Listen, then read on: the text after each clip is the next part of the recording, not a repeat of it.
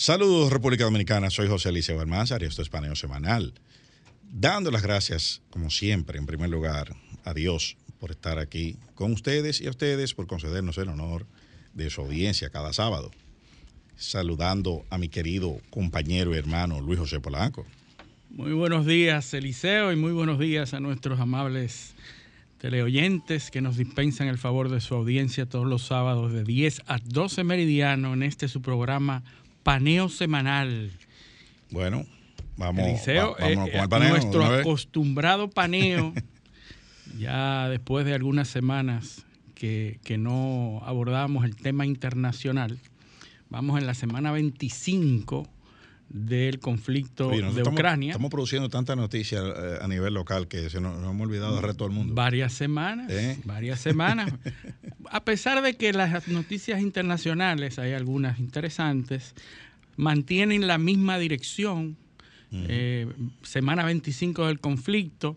Esta semana hay que dársela a, a- a Ucrania, porque tú sabes que la narrativa va eh, variando de un lado a otro. Esta semana ha sonado más Ucrania y eh, Rusia ha aceptado una serie de bajas, una serie de, de eventos que Ha han reconocido. mes- ha reconocido, porque todas las semanas eh, ambos lados eh, pues eh, hablan de, de sus victorias, pero esta semana Rusia ya ha reconocido unos ataques en Crimea, unos puestos importantes militares, pero el- la resolución del conflicto se ve lejos todavía, se ve bastante lejos. De hecho, Zelensky ha condicionado la negociación al retiro completo de los territorios de Ucrania para sentarse a negociar, lo cual pone el asunto bastante lejos. Eh, lo que sí surge esta semana y la anterior es un probable resurgimiento de la guerra de los Balcanes.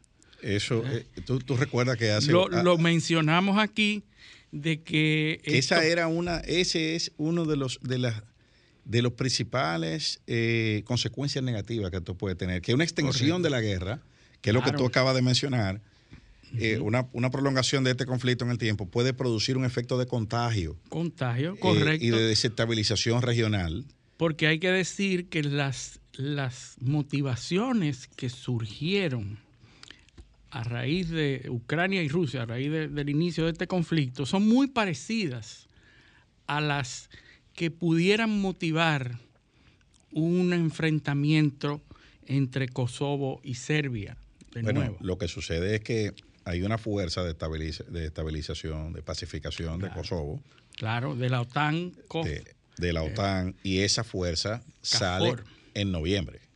de- así es. de la región. Entonces, ¿qué es lo que se teme? Es otro Afganistán. Inmediatamente, que inmediatamente, o, u otro Haití. Sí, sí. que Mientras la- hay un organismo, mientras Ajá. hay una, una fuerza, una organización que está estabilizando los conflictos internos que nunca van a desaparecer porque hay conflictos poblacionales de etnias. Hay El- etnias y hay religiones Es, es ahí, diferentes. es ahí que voy. Y mira cómo yo con- conecté Afganistán, Haití. Kosovo. ¿Cuál es, el- el- la, eh, cuál es la, la situación que se da con estas ocupaciones? Bueno, es que se reducen a lo militar. Yo te Bueno. ocupo, pero yo me quedo 20 años en, el país ocupándote, Sí, sí. pero no desarrollo ninguna No, institución. ni hay una estabilidad ficticia. No, ni, un- ni una estrategia soci- ni, ni hay una estrategia sociopolítica para Sí, crear instituciones en esos países que puedan hacerse con el control de los mismos eh, eh, eh, cuando se vaya a la comunidad internacional.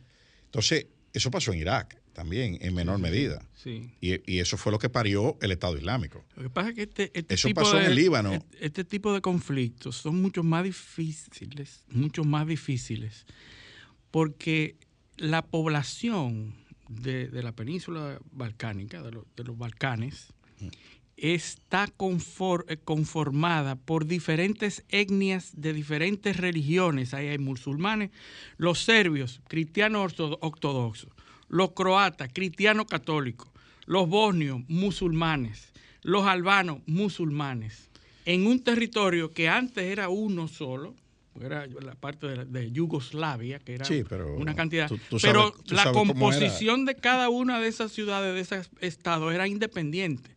Ahí si no era por el, por el control de, de- de Tito, no había posibilidad de, de una unidad. Tito, al morir Tito, pues ahí se, des- se desatan los demonios. pero es, es- es lo mismo que sucedía en Irak, el control de Saddam Hussein. que Era, era, era quien controlaba esa una con las diferentes tribus. las, las tribus, primero Kurdistán en el norte, después los, chi- eh, los chiitas y los, y los suníes. los kurdos. Y los, sí, sí, el Kurdistán, los kurdos. Eh, que son enemigos de todo el mundo. No lo quieren los turcos, no lo quieren los sirios, no lo quieren los iraquíes. Toda la frontera que te- Sí, sí. está rodeado de enemigos. Eh, pero esa es una historia que no se vende. La que, la que se vende de frontera rodeada de enemigos es la de Israel. Sí, sí, sí. Pero eh, el Kurdistán es la misma cosa es lo mismo. eh, en, en- en cuanto a eso. Entonces, eh, Bueno, desde, la, desde 1912 a la fecha ha habido, bueno, la primera guerra de los Balcanes, la, que mil- 1912, y después la segunda guerra de los Balcanes, 10 años, 12 años después, y después desde la, la desintegración de, la, de, de Yugoslavia, la guerra que se dieron sí, pero y la matanza, eh, Si tú te pasas alrededor 20 de, años. de 100 mil muertos. Sí, que hubo pero bueno, lo- Mi- lo- lo- bombardeos de la OTAN mataron, eh, Mataron eh, decenas de miles también. Eh, También y es eso, lo mató Occidente y no hay nadie preso Eso es así. ni, ni procesado. Entonces, eh, es, es que la narrativa eh, se, controla. sí, y el equilibrio ficticio que yo digo que existe entre Kosovo y Serbia, en donde una unos países apoyan uno y otros países apoyan al otro. Claro, porque son guerras proxy. Son guerras proxy, correcto. Eh, con- y con eso tú debilitas. Porque y eh, fíjate que los países que apoyan a Serbia, que es la supuesta agresora, eh, que está en contra de la independencia de Kosovo, los países que apoyan a Serbia son los países que tienen situaciones similares internas, de que no quieren que se, como España, por ejemplo, que tú te sorprenderías que por qué apoya a Serbia, porque tienen situaciones porque parecidas, claro, que tiene- tienen... eh, eh, corren el riesgo de una de fragmentación una territorial. fragmentación, correcto.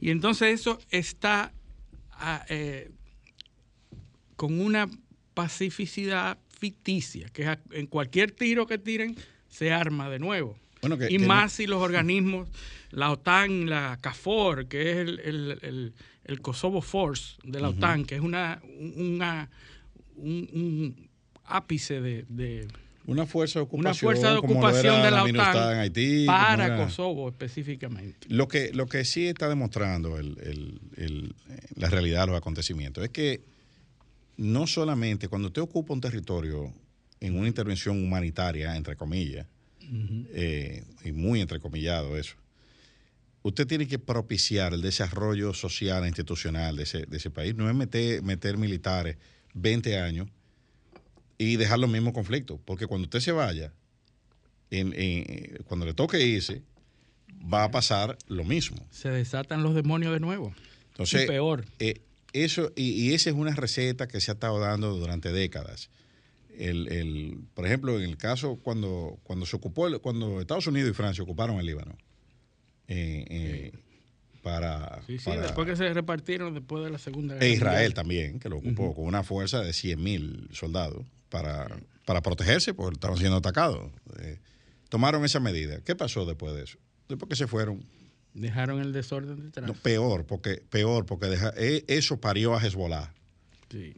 O sea, e- esa, esa ocupación lo que hizo fue radicalizar a, a la gente. Y cuando salieron, dejaron el, el Hezbollah funcionando a su enemigo eh, eh, terrorista. Sí, sí, igual que los talibanes, cuando sale Estados Unidos, dejan a los talibanes, su enemigo. Eh, eh, exactamente. Cuando sale Estados Unidos de, de Irak, se quedan los talibanes. Y después de la guerra civil que se arma, porque la guerra civil ahí se armó después que se fueron los americanos. Sí. Eh, eh, después, después de la guerra civil, ¿quién viene? o Al Qaeda. Claro. Eh, eh, no, no, mentira. El Estado Islámico. El Estado Islámico, El Estado Islámico. que a su vez fue formado por los conflictos en Siria. Con las armas y el dinero de los Estados Unidos para la guerra proxy que hacía en contra de Siria, con eso se armó el Estado Islámico. El Estado Islámico nace con esas ayudas que se mandaban a guerrilleros en Siria para hacerle Claro. frente al Pero régimen de re- turno. recuerda, recuerda, y volviendo al tema de, de la antigua Yugoslavia, de Serbia, tú mencionabas que, que, eh, hay muchos países que están apoyando a Serbia, en este caso. Eh, hay que recordar que Slobodan Milosevic, el presidente de Serbia, fue, fue el que pensaba hacer la gran Serbia para eh, reunir de nuevo pero ¿qué le pasó? todos esos territorios. ¿Qué le pasó a Milosevic? ¿Cómo terminó? Preso. preso y juzgado en la Haya. Sentenciado. ¿Por quién? Por esos mismos países que apoyan a Serbia. Sí, sí. Eh, eh, o sea, mira para que tú veas lo que... Para una cosa así, para otra. Exactamente, pues son las narrativas bipolares que hay, que hay en, en, la comunidad, en la política internacional. Pero se están dando ese tipo de, levantamientos, el ánimo se está caldeando.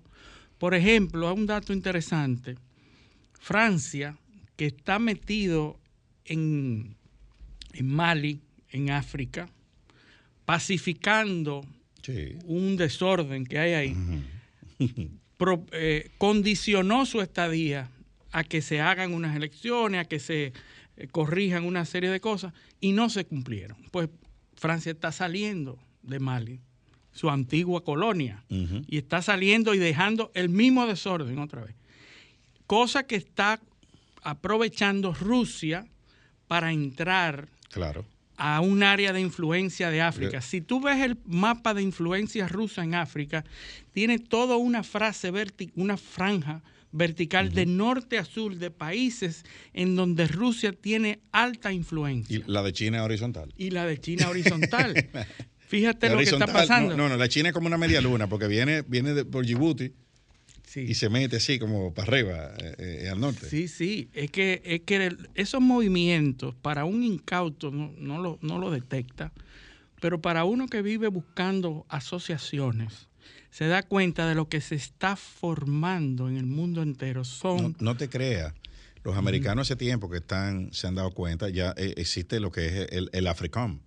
El, el, comando africano. El comando africano. O sea, que lo creó Barack Obama. Sí. Eh, porque es una, ellos entendieron que tienen que tener influencia en esa región. Sí. Y, y, ya hay una visión por lo menos político, de, política de, militar de seguridad, que hay que atender, hay que atender, eso. Hay una cantidad de repúblicas y de, y de tribus y de problemas étnicos que pueden ser explotados. Nigeria solamente, porque la gente, tú sabes la cantidad de gente que en República Dominicana cree que África es un país. Sí, sí, sí. Y no, Estados Unidos. Estados Unidos. África es un país, es para todo el mundo. Sí, sí, sí. África, no, eh, no, yo voy para África mañana. O sea, como que. entonces. Completamente eh, eh, diverso. si tú ves países como Nigeria, por ejemplo. O sea, Nigeria, Nigeria es, es un país gigantesco. una cosa. En Nigeria solamente se ha son decenas de dialectos que se hablan. Sí, sí, sí, sí. Y de, y, de, y de etnias diferentes. Y de, o sea, entonces eso, la construcción occidental de un país no, no, se, no se refleja en la realidad africana con todas esas fronteras que, fueron, que no fueron hechas por ellos. Por, por, por, por, quienes están ahí, sino que son fronteras que responden a un criterio colonial. Sí, sí, pero la masacre de Ruanda, por ejemplo, que eso llegó a, a, todas. Sí, pero eso es lo que llega a este lado. Sí, sí, eso que se pasa de un punto, este eh, se pasa de un punto que ya llega a Occidente. Claro, claro. Pero, son conflictos que tienen siglos. No, y también eh, tienen repercusiones en la política interna de, Europa. Eh, por ejemplo, el, caso de la independencia de Argelia en Francia, eso ah, fue determinante. Y también, y también recuerda. la dependencia del gas también. La guerra, la guerra civil española la guerra civil española, donde se gesta es, en el norte de África. Eh, Franco, Franco estaba destacado en, esa, en esa región. O sea que eh, tiene, tiene un peso, un peso específico también los acontecimientos de, Bélgica con el rey Leopoldo, el, tema del Congo. Sí, sí, pues eran los, colonizadores, eran todos europeos y África era un, un, patio de Europa prácticamente. En Europa, por cierto, eh, tiene una de las crisis más grandes eh, de calor, una ola de calor por un lado, una ola de sequía por otro y una ola de inundaciones por otro al mismo tiempo. O sea, Europa desde el punto de vista medioambiental está en emergencia. Muy seco, muy mojado eh, eh, y, una parte con el diluvio. Y, sin, y sin el gas y sin la gente buscando leña. Dice un reporte que que la palabra más buscada en Alemania, según Google, la semana pasada fue leña. O sea, la gente está buscando leña porque el gas no va a llegar. Y ahí no le dan leña a nadie. No le dan leña. Eh, hay otro que tiene problemas. Eh, vamos a saludar a, José. Saludar a nuestro compañero. Que está haciendo acto de presencia en nuestra cabina. Eh, felicitamos. hay, una, hay uno que tiene problemas en Alemania, Olaf Scholz. Sí, sí, le, han sacado ahora un, problema financiero, un fraude financiero. Va muy mal las encuestas. Bueno, buenos días, porque en el momento que ustedes saludaban mi presencia, cosa que le agradezco, eh, estaba haciendo Problemas unos ajustes. técnicos. Así que buenos días a ustedes y evidentemente a, toda la audiencia que, que nos sigue en este paneo semanal. Bien, y seguimos. Eh, entonces, Ola Scholz eh, está más o menos en el mismo, tiene el mismo tiempo que Gabriel Boric en Chile. Sí. Eh, Diciembre. todavía no lo están insultando. Sí. Pero van, van casi. Bueno, hay, aparentemente, hay, muchas quejas y ahora le han sacado unos ya expedientes, un expediente de, expedientes de fraude financiero, sí. malversación. ¿Y por qué es que esos expedientes aparecen cuando la gente está en baja? Sí, es pues, interesante. eso, porque eso estaba ahí. Es interesante. Y eso, eso nos lleva, porque me imagino que en la segunda parte, después de la pausa, vamos a hablar del, plano nacional. No dejar el, asunto de Estados Unidos. Tú tienes que hablar de tu amiga Liz Cheney. Sí, Liz Cheney, la hija del vicepresidente Cheney, precisamente hablando de, expedientes y de Donald Trump. Parece ser que Donald Trump se ha convertido en la amenaza más grande que tienen los demócratas para las elecciones de noviembre. Lo están haciendo presidente antes de tiempo. Lo están, lo están victimizando, pero Donald Trump le han sacado casualmente un expediente de documentos secretos que supuestamente están en, su, eh, residencia veraniega de la Florida, Mar a Lago. Pero también tiene un tema en, en Nueva York Donald Trump tiene 22 procesos legales. Pero no Ahora. no, no, él sigue como nada. Él sigue como nada. Él tiene expediente. No, acuérdate que él ha quebrado no sé cuántas veces. antes de ser presidente, él vivía en un constante. él es un navegador. ¿no? Ahí es donde él es, ah, él es eh, eh, experto, ¿verdad? Él tiene es un peleador. Es un peleador legal, tiene expediente de violación, expediente de fraude, expediente de impuestos, expediente de, acoso, porque que manoseó a Acoso, difamación. modelo, ¿no? sí. Y lo más importante, que yo solo mencionaba a Eliseo, tiene una demanda por la ley del Ku Klux Klan de 1870 que habla de intimidación, amenaza y odio. Es una ley de 1870 que se hizo para, para perseguir a los, a los miembros del eh, Ku Klux Klan. A Donald Trump lo van a procesar hasta por violar el código de Hammurabi. Entonces, fíjense cómo esa demanda, la ley del Ku Klux Klan, el, el Ku Klux Klan Act de 1870, está, tiene dos cargos eh, con, con articulados de esa ley. A propósito de la de la incitación ¿no? que se produjo al ataque del 6 de enero, correcto, al, Congreso de los Estados Unidos. Es que tiene... Eh, que de hecho ya hay condenas con relación a, ese, a, ese, a ese suceso lamentable, además bochornoso para eh, un país que, como decía Woodrow Wilson, se considera el faro de la justicia y la democracia, o el ejemplo global. Un golpe al corazón de la institucionalidad eh, democrática. Y y bueno, ya hace a siete años de prisión eh, condenaron a uno de los eh, atacantes al, a la sede del Congreso de los Estados Unidos. Pero si tú te das cuenta, esas esos 22 procesos, porque hay una página que, lleva eso, esos procesos.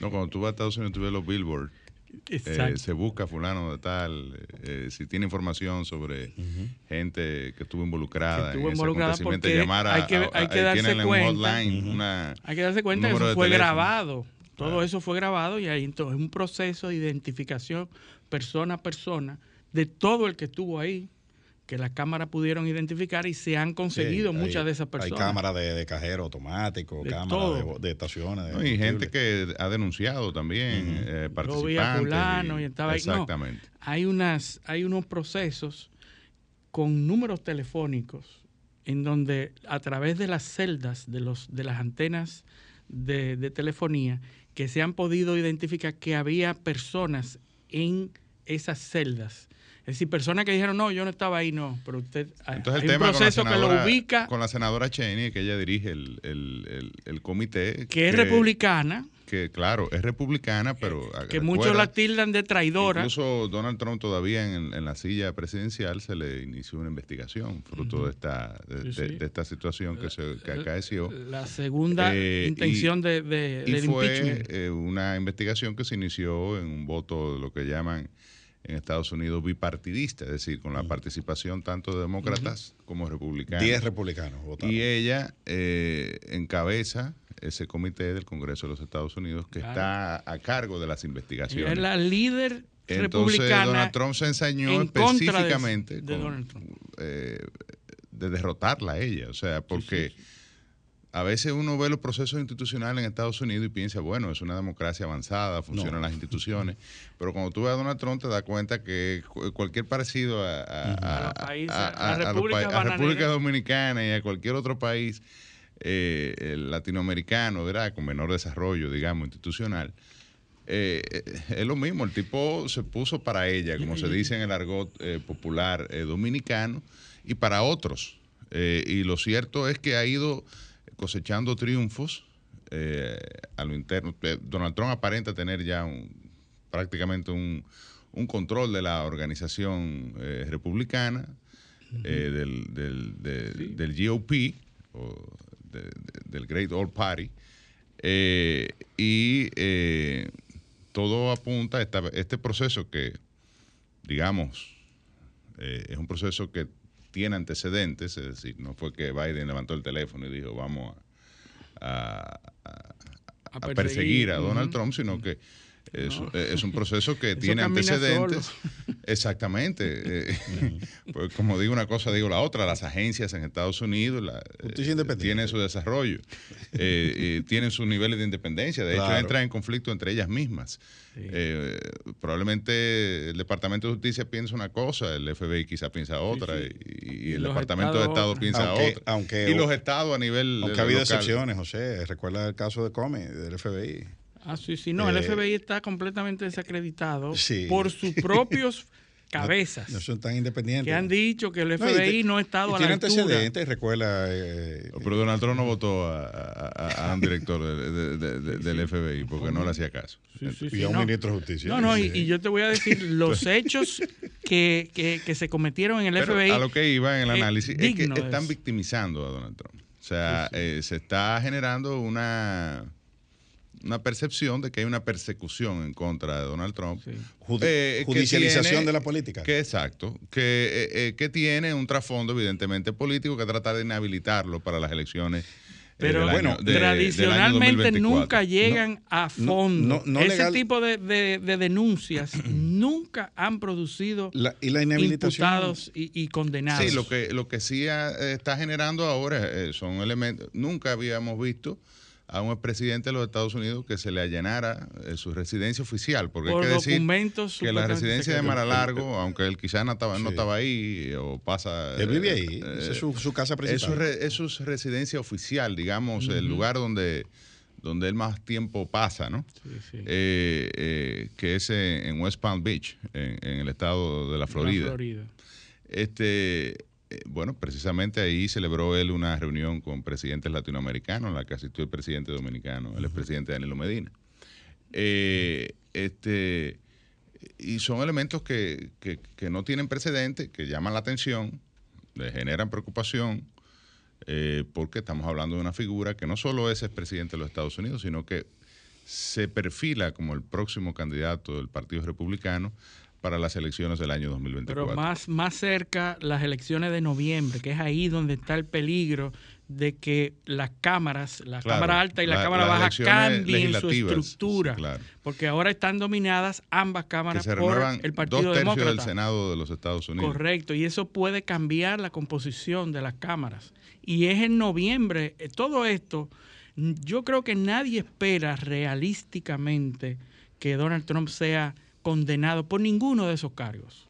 Ahora, el objetivo es llegar a noviembre con suficiente tasa de rechazo como para que Trump no pueda influir en eh, la es nominación. Lo que está ocurriendo, es decir, incluso los triunfos en las primarias del Partido Republicano te demuestran Totalmente. Eh, un sentimiento eh, pro Trump. Pro -Trump. y, otra, Liz Cheney acaba de perder la nominación en las primarias. Y un ingrediente, que, un ingrediente que, que, se le añade a eso es que después de la del del tema de la, del allanamiento. Ah, Hija de un, de un emblema. Dick, Cheney. Dick Cheney, eh, vicepresidente. De, un Eagle, eh, un emblema, ¿no? además el que dirigió la guerra eh, a, Irak. La primera. la, guerra y la ocupación en Irak. Y el mentor, el mentor también.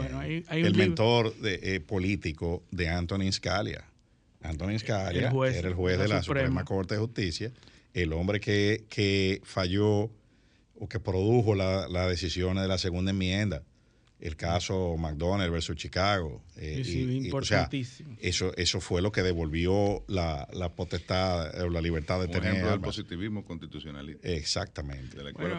una... Pero, pero lo que iba, lo que iba a decir era que ese, ese allanamiento de la, a, la, a la casa de Donald Trump eh, por parte del FBI obligó a que políticamente muchos republicanos tuvieran que aunque no, aunque no estuvieran plenamente identificados con él, estuvieran, tuvieran que eh, dar mensajes de apoyo. Correcto, de Santix, por, por ejemplo, fue uno de los que dice, bueno, o le doy el apoyo. Gobernador del estado de la Florida y además eh, eh, se perfila como uno de los eh, candidatos que van a competir por la nominación presidencial. Es decir, eh, eh Sánchez está frente a la disyuntiva de. el vicepresidente lógico. Lo apoyo. Bueno, pero mientras tanto él aspira a la presidencia. por supuesto. Lo apoyo y me ensucio, o no lo apoyo y pierdo el apoyo del partido. exactamente. O sea, que obligó el golpe. a un adversario, porque es un adversario que tuvo que. Lo, unificó. un apoyo, lo, unificó. Pero, pero, produjo el apoyo. Ya él, habló. Por eso, entonces, la, la, el, fue, eso fue, si fue una operación política, salió mal.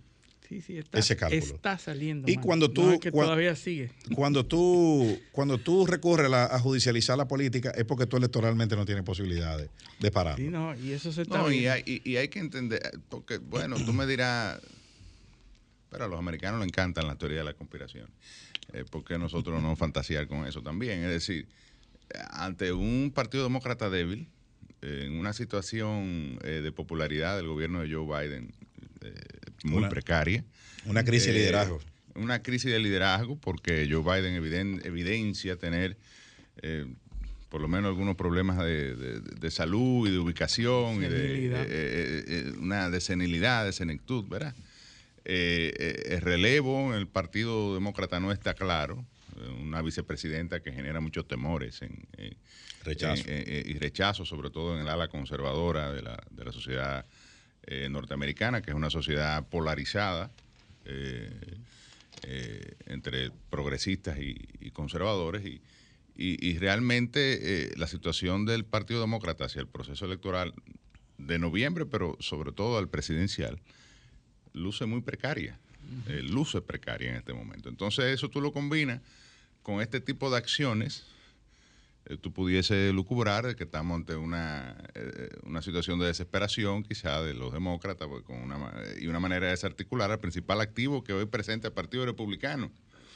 Pero Mira qué cosa, eh, esta figura tan controversial, controversial una gran cantidad lo odia. Que salió de la presidencia de los Estados Unidos no pudo reelegirse de los pocos presidentes en, en, ejercicio que no ha podido eh, eh, agotar su segundo mandato, sale en las condiciones que salió, incluso con las, la situación de la, del asalto al Capitolio, eh, y ahora luce que no tiene competencia.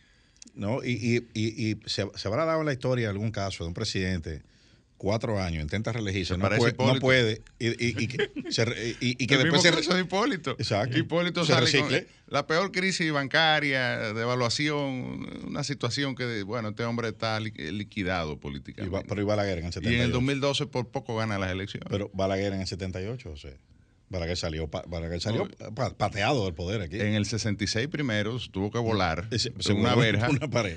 Eh, era Balaguer, muñequito de papel. Él tuvo que meterse, asilarse en, el, en, el, en, el, la anunciatura. En la anunciatura, en el 62, correcto, regresó en el 66. Y, y, se fue al exilio en Nueva York.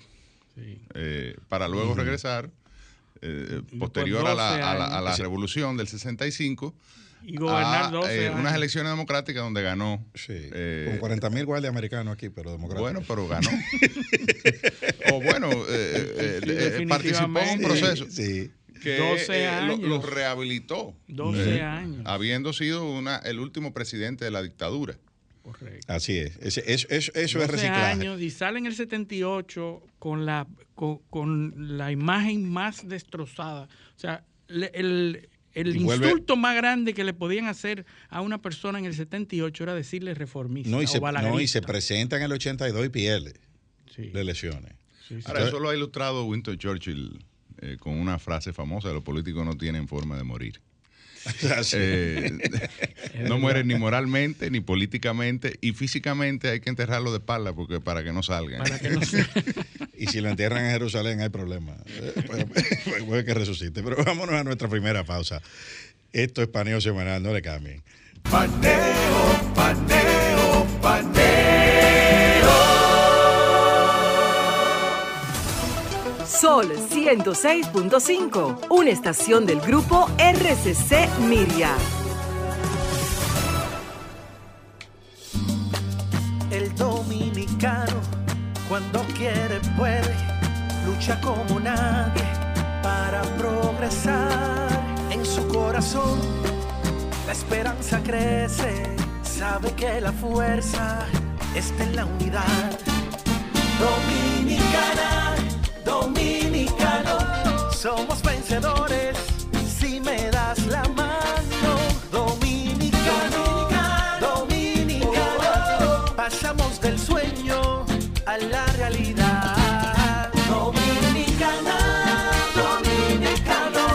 Somos La vida es como una carrera, una sola en la que cada día damos la milla extra y seguimos transformándonos, porque lo más importante no está en lo que hicimos, sino todo lo que hacemos para ser invencibles. Ban Reservas, el banco de todos los dominicanos. Una vez más, el evento deportivo internacional más trascendente de la República Dominicana, RD Open Santo Domingo 2022 del 15 al 21 de agosto en el Santo Domingo Tennis Club La Bocha. Más de 60 jugadores profesionales competirán por la corona y 160 mil dólares en premios en el torneo de tenis ATP Challenger más importante de Latinoamérica, el RD Open 2022. Invitan Milex y Hypermount. Tempranito cuando me levanto, el sol me alumbre en la mañana, me tomo mi café del campo, un cristal de cristal de caña es natural de caña al 100%, la prefieren en la ciudad y en el campo también. Azúcar cristal de caña, naturalmente dominicana, disponible en supermercados y colmados en todo el país. Sol 106.5, la más interactiva. Paneo, paneo,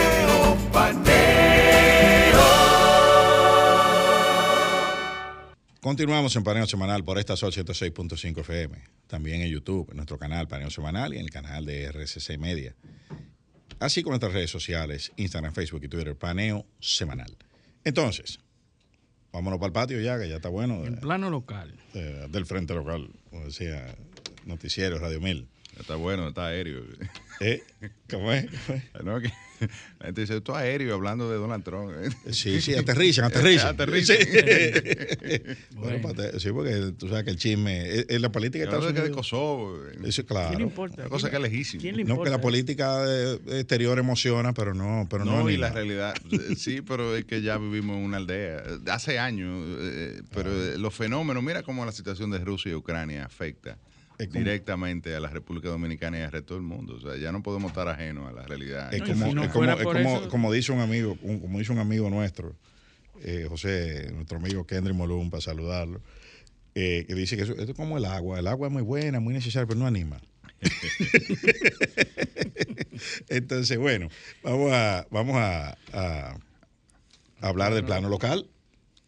Esta semana eh, quiero hacer un, una, un análisis de, un tema que ha estado sucediendo, está en, en, los, en la prensa, sobre un conflicto que hay eh, por un tema de la Contraloría General de la República, Ministerio Público, con una, una investigación de corrupción, en la cual, al parecer, eh, se han obtenido medidas eh, tendentes a congelar unos bienes y, unas oposiciones de pago basadas en un documento que no reúne las condiciones legales para dar pie a esas medidas. Un supuesto informe de la Contraloría General de la República eh, es usado como base para, para el Ministerio Público lo utiliza como base para solicitar eh, al, juez correspondiente la imposición eh, de medidas eh, para parar unos pagos. Ahora, ¿qué resulta? Que el documento en cuestión no era tal, sino era un documento de trámite interno de una institución que no había agotado los pasos que indica la ley esa institución, que es la 1005 de Contraloría General de la República, para ser considerado un informe. ¿Quién lo presenta ese documento? El Ministerio Público presenta ese documento. ¿Y de dónde lo obtuvo? Esa es una buena pregunta. Eso, eso no está claro. ¿Cómo lo obtuvo? Eh, lo que sí está claro es que el documento no reúne las condiciones legales. Entonces, aquí eso, bien, eso se, dilucidará donde tenga que dilucidarse. No, no hay problema. El asunto aquí es que nosotros tenemos que. Eh, eso prende una alarma. Y es una alarma sistémica. Nosotros queremos justicia independiente. Todos. ¿Quién no lo quiere eso? Claro. Todo el mundo quiere eso, ¿verdad?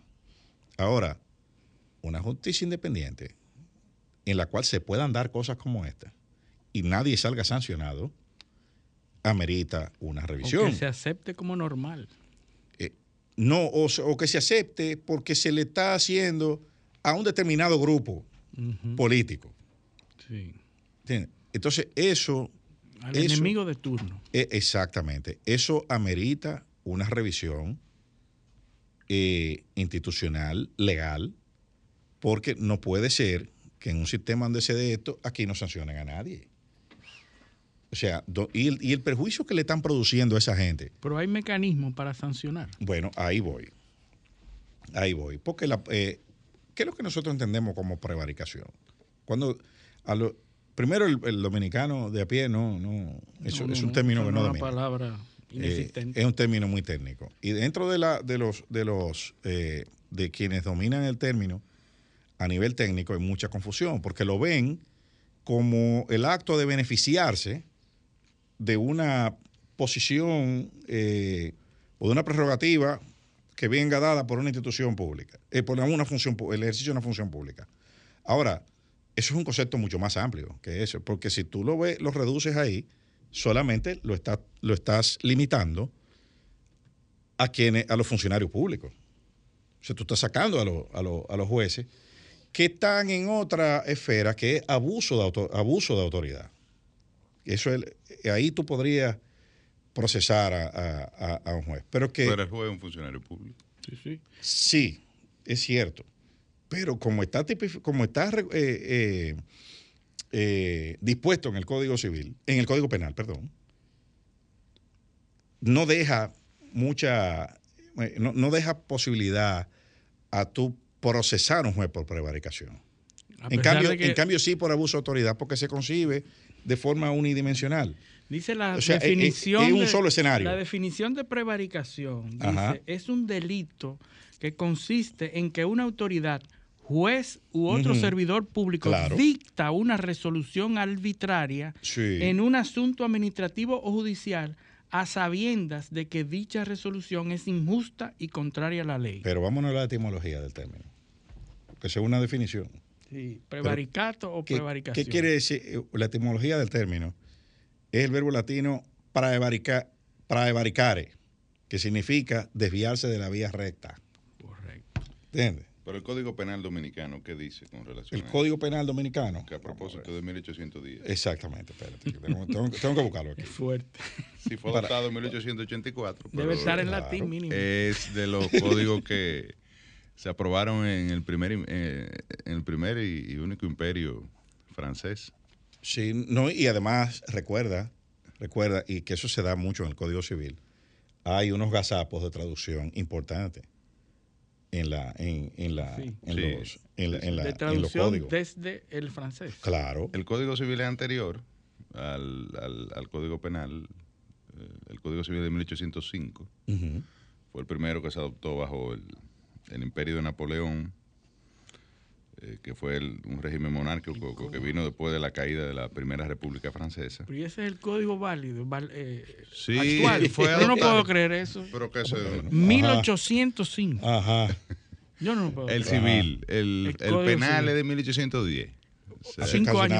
Ah, bueno, ese es más reciente, ¿verdad? Sí, claro. En vez de 212 años que tiene el Código Penal, el Código Civil tiene 217. No, no, no, pues yo no lo creo. Señores. Sí, Ajá. Sí, no, porque es que. Eh, y todavía aquí estamos peleando. Eh, Pero todavía hay, había definiciones, fue modificado eso, eh, por suerte, pero.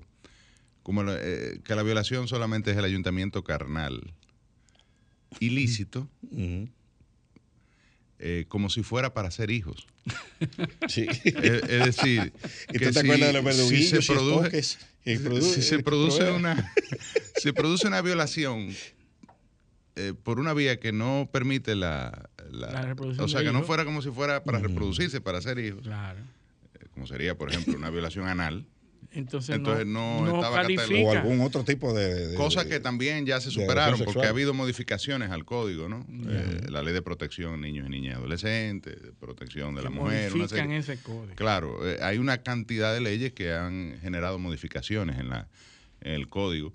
Eh, pero, por ejemplo, había una excusa legal del, del hombre que asesinara el hombre, la mujer no.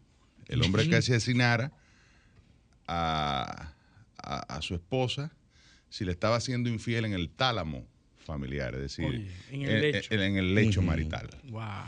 Si la mataba fuera de la casa, pues ya había problema. Pero eh, eh, si la mataba ahí, en el acto, o sea, infraganti, en el lecho marital con otro hombre, porque se consideraba que eh, la transgresión. la, no, que y que la transgresión era, digamos que con una gravedad que la mujer ni siquiera respetó el hogar. Entonces había una excusa legal, el hombre la podía asesinar sin problema. Salía libre. Sí, sí. Bien, 121, Código Penal. Son redes de prevaricación y serán castigados con la degradación cívica los oficiales de policía, los fiscales, jueces o suplentes que provocaron. Bueno, pues están los jueces. Sí, sí, sí. o sea, no, no, no, no hemos dicho hemos dicho que no. Lo que, lo que yo estoy, lo que yo estoy diciendo es que es una. ¿Y la pena de degradación pública. Sí, claro, mira lo que hay, degradación cívica cívica, que que te inhabilitan. Para, inhabilitan. Dieren a firmar en una providencia o mandamiento con el fin de perseguir personalmente. Tiene una serie. te inhabilitan Para, para, eh, eh, ejercer, cargos públicos. Entonces, ¿pero cuál es la, la, el, el, el, meollo de esto? Pero eso no es constitucional. ¿El qué? ¿Que te inhabilitan? te inhabilitan. Sí, claro, una pena. Sí, sí, sí, una pena. Es una pena. Te puede, puede, puede perfectamente. Una sanción. Una sanción. Eh, puede perfectamente serte aplicada. Ahora. De hecho, el artículo 146 de la Constitución, que tiene una proscripción especial eh, con la corrupción, eh, plantea la inhabilitación. Ah, bueno. Entonces, aquí, hay, aquí hay un tema, y eso, eso. Lo primero que debo decir es que eso ha dado brega en todos los países del mundo, o en muchos países del mundo. En Estados Unidos, por ejemplo, el prosecutorial misconduct es una, es una práctica que muy pocos estados la, la, sancionan. ¿Por qué? Porque hay que tener cuidado. Tú tampoco le puedes quitar las herramientas de, funcionamiento ni a los fiscales ni a los jueces. la, inconducta del perseguidor. Eh, exacto, la, mala conducta del, del, del, persecutor, del, órgano. Eh, Aunque hay que decir,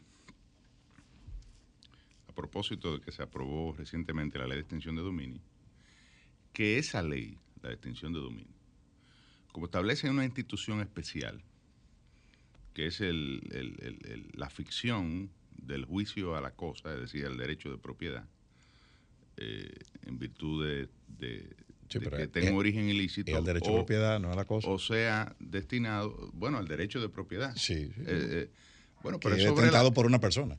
Sí, bueno, pero por eso es una ficción. Y ese es el gran debate que se da. diría yo. Que, es el gran debate que, tiene el tema de la extinción de dominio. Decía un senador ilustrísimo, pero abogado y, por vía de consecuencia conocedor de cómo defender su causa a través de la argumentación, que, no era cierto que había derechos eh, fundamentales eh, involucrados, porque el juicio es a la cosa. Y que la cosa como que no tiene derecho. claro. Entonces, pero eh, evidentemente la cosa está atada a un titular y ese titular es, yo decía, ripostando ese argumento, que las cosas no salen a, a, delinquir, eh, porque son inanimadas. Eh, quienes delinquen son los seres humanos, que son los titulares de...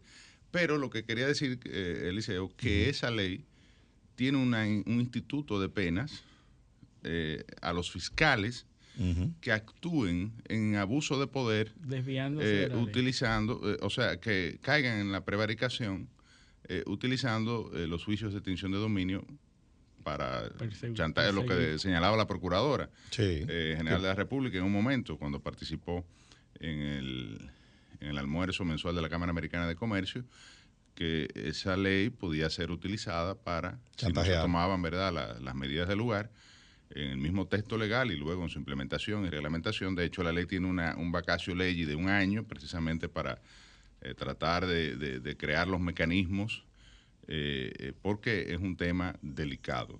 Es decir, el hecho, y más en este país, donde los niveles de institucionalidad son bajos, donde cualquier fiscal te puede hacer un daño hasta por cuestiones personales. y ese, ese instituto de la extinción de dominio pudiese generar, ¿verdad? para algunos desaprensivos, el deseo de, utilizarlo. Eh, eh, Pero eso es para extinción de dominio. Para los demás casos, entonces. Para los demás, eh, o sea, ahí voy. eso es la extinción de dominio, correctísimo. Ahora, esa misma, ese mismo mecanismo que se adoptó en la ley de extinción de dominio debe ser de práctica general en todas las, las legislaciones de manera clara, que no haya siempre habrá, eh, eh, eh, porque donde dice un, un adagio, donde hay dos abogados y tres opiniones. entonces, es un... Siendo optimista. siendo optimista, exactamente, y, coherente sobre todo. entonces, pero yo pienso que esto debe ser ya una cuestión. Una decía que en todos los países está dando ese, hay mucho, mismo... claro, porque tú tienes que, primero, ¿a quiénes tú vas a regular? ¿Qué es un juez? Eh, esa, es una, esa es una eh, o solo a los jueces y a los fiscales, tú lo, o lo vas a sancionar por igual. Porque fíjate que el artículo que acabamos de leer, jueces, fiscales, están en la misma línea. como, si, como si los dos eh, tuviesen el mismo rol. Los fiscales no dan sentencia. Los fiscales no dan sentencia. Una condición. Los fiscales piden cosas. Una condición previa. Y en los procesos penales, los fiscales son parte. Y hay un principio de igualdad de, la, de las partes. Entonces, ¿Entiendes? Ahí, ahí viene, ahí hay, ahí hay un, problema. Aquí en tu, ¿cómo? Y eso lo que supone que debe estar en dos esferas diferentes. Tú debes sancionar a los jueces de una forma y a los fiscales de otra.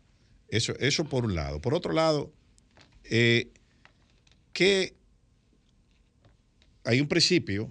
Ahora, eh, tanto el Consejo del Ministerio Público como el Consejo del Poder Judicial tienen... Eh, sí, pero no tienen potestades penales. Pero disciplinarias. Lo destituyen. Sí. Lo destituyen. Yo estoy hablando de. destituidos pueden ser sometidos. Ajá. ¿Y si, ¿Y si el Consejo del Poder Judicial no lo destituye? ¿Pueden ser sometidos? No, claro, siempre habrá un pero.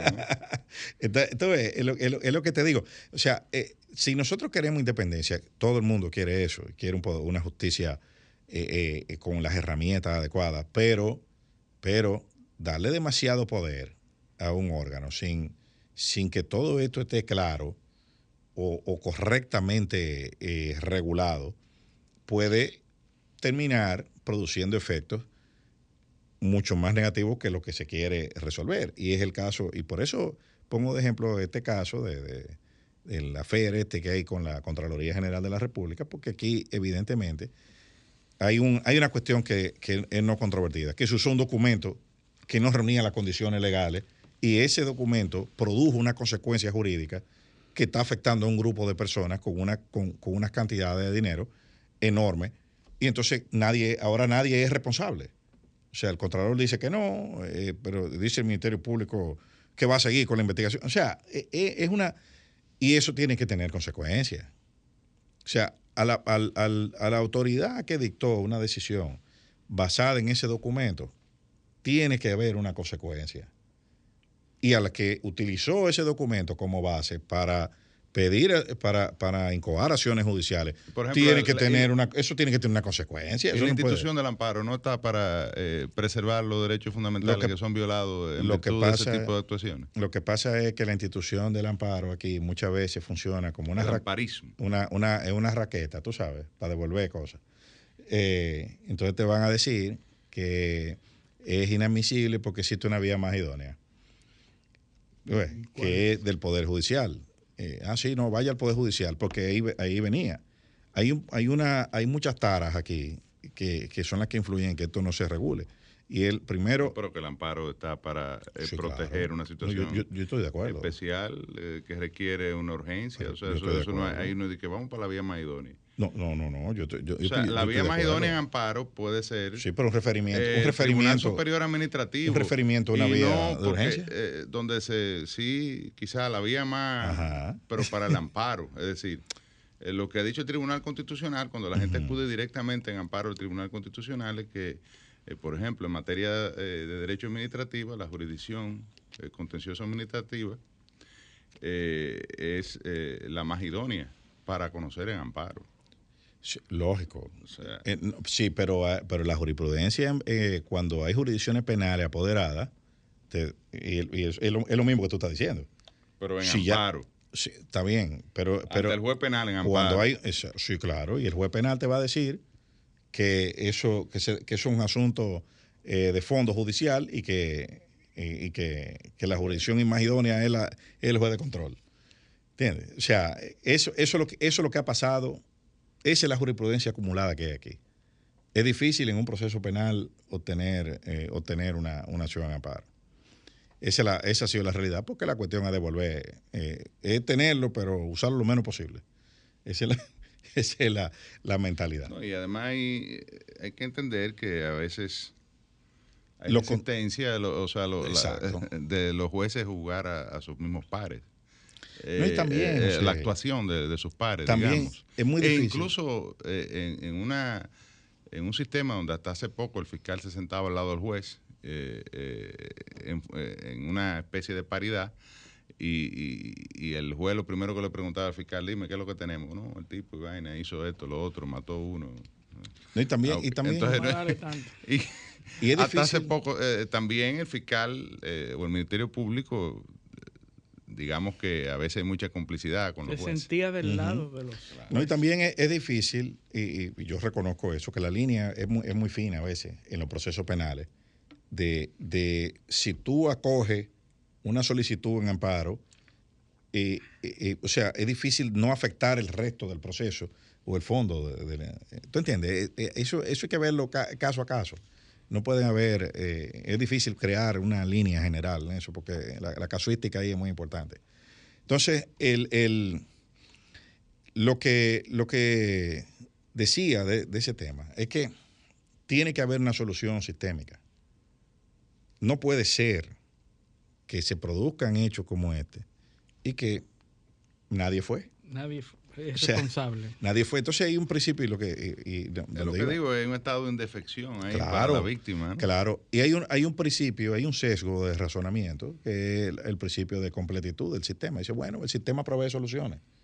O sea, y, otros que dicen, bueno, si el sistema provee soluciones, eh, si, si te dieron una sentencia bajo un tema de prevaricación, bueno, tú apelas, eso se resuelve. Esa, esa es la, eh, eh, el, el criterio. Y a mi juicio no debería, no debería ser así, porque tú no puedes afectar al, justiciable eh, por una falla del mismo sistema y decirle que recurra al mismo sistema que le falló para que le resuelva el, tema, sin sancionar absolutamente a nadie. Eso tiene que tener consecuencias. Y al final del día, ese tipo de prácticas son las que afectan eh, la, credibilidad. y la independencia misma y la legitimidad de lo que se está haciendo. No solamente en ese, en ese caso específico. Por ejemplo, yo te ponía un caso de dos imputados por un mismo hecho. Hay dos imputados, llegan el juez y el juez condena a uno. Y al otro le dice no. O, el Ministerio Público que tenga tres, imputados y eh, cuatro personas cometen un hecho, pero el Ministerio Público somete a tres de ellos. Claro, pero que eso está Eso es prevaricación. Eh, sí. Porque no necesariamente para provecho personal, sino cuando se aleja de los lineamientos. Exacto. Entonces ahí la sociedad queda perjudicada porque de cuatro eh, ¿Qué es lo que imputados... ¿Qué es lo que castiga la prevaricación aquí? el beneficiarse no es violar la ley. No, no, pero es más amplia la prevaricación. no solamente para, para beneficiarse propiamente. Eso es lo que estoy diciendo. Es precisamente ahí, es que esto no puede ser solamente si a mí me beneficia, eh, si yo obtengo beneficio pecuniario. Esto tiene que ser si yo violo la ley. Sí, sí. O te alejas. O me alejo de la ley. Sí. Eh, entonces, así es que tiene que funcionar. No es. Ah, no, Quiere decir que si eso pasa. A no le dieron ni un peso. Bueno, pues ya, entonces no es prevaricación. Si eso pasa, no hay manera de, de, condenarlo, no hay manera de, buscar justicia, de, corregir el problema. Eso requiere una solución legislativa.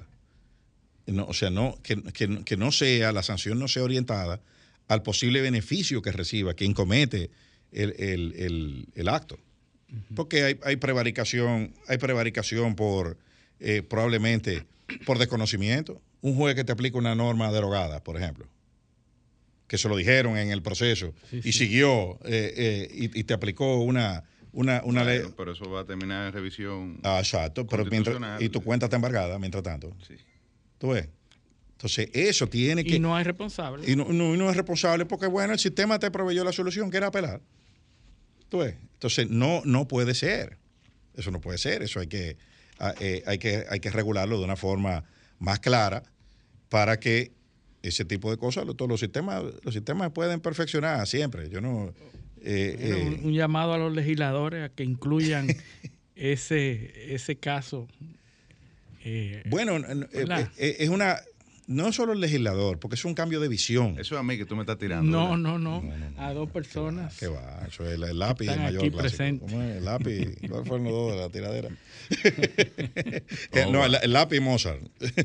Eliseo, ¿podemos trabajar en un proyecto en ese sentido? Claro que sí. Yo, yo con, con, mil amores puedo, puedo contribuir. Pero es una visión, es una visión más amplia que la, que el que la, la legislación. Pero, la legislación es un producto de la visión sistémica. Hay que decir que no es un tema propio solo de la República Dominicana. no, claro, es lo que dije. Es un tema que está en discusión, eh, incluso en países, ¿verdad? como, Estados Unidos, y, Europa, y en Alemania, que es lo más grande en derecho. ¿Tú sabes cuánta doctrina hay en eh, Latinoamérica?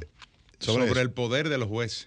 En Latinoamérica. Eh, sobre el tema del poder de los jueces. O sea, hasta dónde, qué, límites tiene el poder de los jueces. Es decir, un juez que se equivoca, que produce, que genera un perjuicio, un daño, eh, por ejemplo, eh, ese que tú mencionabas, de alguien que aplica una ley que no está vigente, eh, por desconocimiento, por lo, que sea, o, como criterio. o quiere hacer, o a lo mejor tiene un ánimo de, dañar, ¿verdad? o, un ánimo, o él entiende que eso es justicia. ese, ¿Qué le pasa a ese, a ese juez que ha actuado de esa manera? Así es. Eh, eh, es el límite al poder de los jueces y eso es algo que está evidentemente más ahora con el tema del populismo, judicial. y del uso de la justicia, ¿verdad? Para, digamos, por un lado, el uso de la justicia como fines de... Corrector social. sí, de, afectar a otros, ya sea a nivel político, empresarial o de cualquier otra forma. Y luego el populismo judicial, eh, eh, es decir, aquel que se siente que, toma sus decisiones en virtud eh, de lo que piense en las redes sociales o, los, o la opinión pública, ¿no? Y no en virtud de la ley. Entonces, eh, eh, evidentemente, el debate eh, es, en Latinoamérica, oportuno. ¿no? En Latinoamérica conviven como cinco o seis doctrinas diferentes. Pero eso no es solo sobre eso. En los está pasando en Estados Unidos claro, claro. y los jueces siempre, a esa otra discusión, cómo la sociedad influye en las decisiones de los jueces y, y cómo distintos, distintas maneras de pensar de la sociedad en distintas épocas generan decisiones distintas. El juez independiente del federalista. ¿Se acuerda? Eso, eso, eso es. Juan María Severino. Sí, sí, sargento mayor del ejército. Eh, yo me dormía viendo el juicio de Salvador. me levantaba a las, a las 6 de la mañana para ir a la escuela y todavía. El tipo era, era una, era una macana. Ahora, lo que no se sabía era si tenía. Sargento mayor del ejército, escribiente. Si tenía la, se hizo abogado después. habilidad. Incautaron 300 kilos de cocaína, 30 años. Un tabaco de marihuana, 30 años también. Sí, sí, así es, ya. El, el, ahí no había columpio eh, eh, de pena. Pero bueno, vámonos a nuestra en nuestra segunda pausa, pues ya tenemos al invitado en el círculo de espera, doctor Werner Félix. Pero eso. de la restauración. Claro, ahora vamos a, claro que sí, eh, tenemos nuevos restauradores autoproclamados desde la semana pasada. Pero bueno, eso es. vamos, a, Eso lo trataremos en, la, en nuestra entrevista de hoy. Vámonos a la pausa y esto es Paneo Semanal, no le cambien. Continuamos en Paneo Semanal por Sol 106.5 FM, también en YouTube en nuestro canal Paneo Semanal y en el canal de Sol 106.5, así como nuestras redes sociales, Instagram, Facebook y Twitter, Paneo Semanal. Bueno, y tenemos nuestro invitado ya, el licenciado Werner Félix, miembro del número de la Academia de Historia, un destacado abogado, historiador, conferencista y catedrático universitario. También es profesor de la OIM en la Pontificia Universidad Católica Madre Maestra así como en el Instituto de Educación Superior del Ministerio de Relaciones Exteriores, INESID. Eh, también ocupa un importante lugar en el, en el Senado, en el departamento eh, técnico de, director, director, de técnica legislativa. Técnicas legislativas. y además autor de un libro que es el, digamos... De cabecera. Una de las guías para los congresistas bueno, o por lo menos no aspiraría que así fuese, eh, para que los congresistas pues eh, elaboremos los proyectos de ley, las resoluciones. Eh, y, constitucionalista también, constitucionalista. Claro. Muy buenos días, Werner Félix. Bienvenido a nuestro programa Paneo Semanal. Hola, saludos. Bueno, no voy a mencionarlo cada uno por su nombre, sino saludos a todos. me siento entre amigos y demasiada esa presentación. me siento entre amigos. Eh, eh, José y yo somos amigos hace casi 20 años. O sea, José, primero mi, mi, mi jefe. pequeño. Sí, 20 años. 20 eh, años, casi 20 años, y ha sido gratificante. Y Eliseo, a quien comparte usted, se me olvida su nombre. Luis Polanco. Luis, Estamos, Polanco. Luis, Polanco. Bien, gracias por, por, la invitación. No, no, contento de tenerte aquí. Realmente le pedí a Eliseo que te trajéramos en el día de hoy y a Luis eh, porque eh, eh, Werner es miembro de número, de letra debería ser, porque realmente son las letras del alfabeto. Eh, lo que pasa es que hay miembros colaboradores y hay miembros no, hay distintas categorías de miembros. Y el, de número es la mayor. Eh, están el miembro correspondiente también, creo que son algunos 40 y, 46. 46. Pero los miembros ya de número, digamos que es la categoría de mayor eh, reconocimiento que tiene la academia. Como general de brigada. Son 26. Son 26. Aunque que solamente. Corresponden a las letras ¿no? de, del alfabeto. Del abecedario, sí. del abecedario. Mi papá es miembro de número de la academia desde el año 2005 con el letra griega, me parece. Un prestigio. Y eh, Werner sustituyó en el año 2020 a Emilio Cordero Michel. Letra A. En la letra A. O sea que tú eres el primero. El primero de la lista. Sí, sabe que la, letra A es de larga data porque correspondió al, primer presidente. Sí. De la, que fue Federico Enrique y Carvajal. En el 30 y en el 2000, eh, el 31 en el 1931. La Academia edita un, el medio de difusión de la Academia es una revista de mucho prestigio, la revista Clio.